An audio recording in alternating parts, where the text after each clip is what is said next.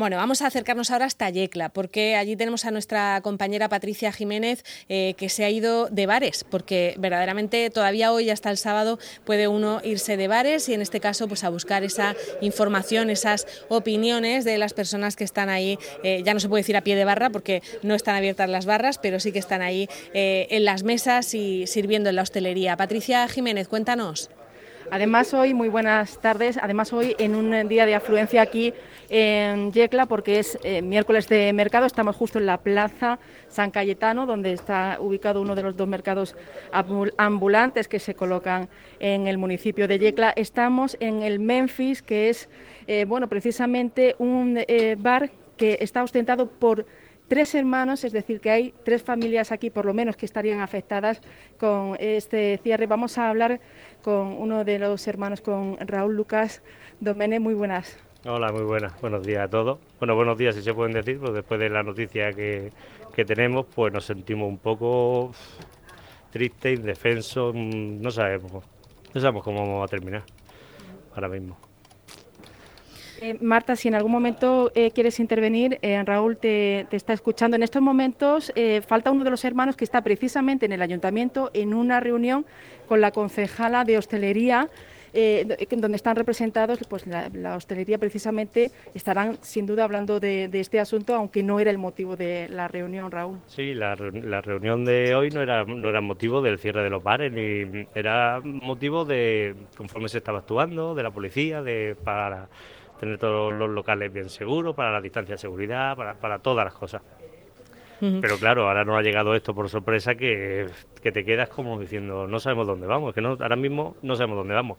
La reunión supongo que estarán hablando ahora de esto y veremos a ver en qué queda, cómo podemos salir, porque hacen falta ayuda. Para esto, para poder cerrar los bares, pienso que primero harían falta ayuda y después cerrar los bares porque si no, no sabemos dónde vamos. Eh, Raúl, en estos últimos días que ya estaba en marcha el toque de queda, eh, ¿habíais tenido un bajón o, la gente se había adaptado y había empezado a ir antes? Cuéntanos un poco eh, cómo se ha ido en estos últimos días, Raúl. Sí, mira, esta última semana la verdad que el bajón se ha notado un poco, pero la gente sigue respondiendo, la gente no le ha dado miedo salir, el ir a los bares. ¿Por qué? Porque somos un, un sitio donde se siente la gente bien, se siente segura. Es decir, cumplimos con todas las, normas, desinfectamos las mesas, las sillas cada vez que se levantan, es decir, cumplimos todas las normas, entonces la gente se siente segura en los bares. Por eso de ahí lo que nos extraña es decir, la hostelería se la carga lo primero. Mm, no estoy de acuerdo con ello, porque la gente, ya te digo, que se siente muy segura en los bares, si no, no vendrían. Es decir, se nota un poco el bajón, pero no para decir vamos a cerrar los bares que mm, no, no lo encuentro ahora mismo sentido y ya te digo, estamos muy, muy, muy indignados ahora mismo. Bueno, y esperando eso, eh, que os comuniquen ayudas, como nos decía hace unos minutos Jesús Jiménez, eh, vosotros esperáis ayudas de la región, mm, del Estado a través de los ERTES, del ayuntamiento, eh, no sé, ¿qué, es lo que esperáis?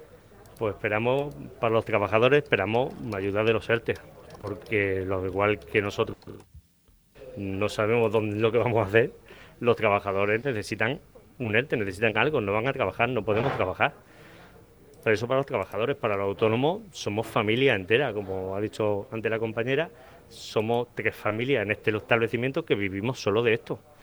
Nos hace falta una ayuda, nosotros no podemos vivir con la ayuda nueva que ha salido, que ya veremos a ver que se la van a conceder a todos o no a todos, de los seis meses de anticipo de autónomo. Que sí, que una ayuda que te viene muy bien, pero yo con no pagar lo autónomo a mí no me sobra para vivir necesitamos una ayuda y rápidas, porque no sabemos si esto va a ser para 15 días, un mes o lo que haga falta. Bueno, Patricia, pues eh, no sé qué ambiente hay ahora mismo en el, en el bar. Bueno, pues en estos momentos se está relajando un poquito eh, la afluencia porque es verdad que ya se acerca la hora de ir a los pequeños y pequeñas de los coles, pero sí que hasta ahora teníamos pues eh, casi todas las mesas ocupadas, eso sí, respetando rigurosamente las medidas sanitarias, te lo puedo eh, asegurar, Marta. No sé si nos acercamos a preguntarle a alguno eh, de los clientes, no sé si los vamos a inoportunar, estamos en directo en Onda Regional, no sé si conocen que a partir del sábado la hostelería, ¿querían compartir con nosotros su opinión? Bueno, acabamos de entrar y estamos... A ver, me voy a acercar aquí que también quiere hablar, ¿sí? Era lo único que quedaba un poquito por salir y tomarse unas cañicas y ahora, pues, casa, casa y casa. es lo único que va a quedar. Eh, ¿Se sentían ustedes seguros, claro? Sí. Y pues ahora, pues, a ver lo que pasa, espera. Bueno, pues a esperar. No, le hemos asaltado, está, gracias, le hemos asaltado, pero bien. Muy Eh, bien. Es la, la opinión de dos clientes que están aquí en una de las mesas.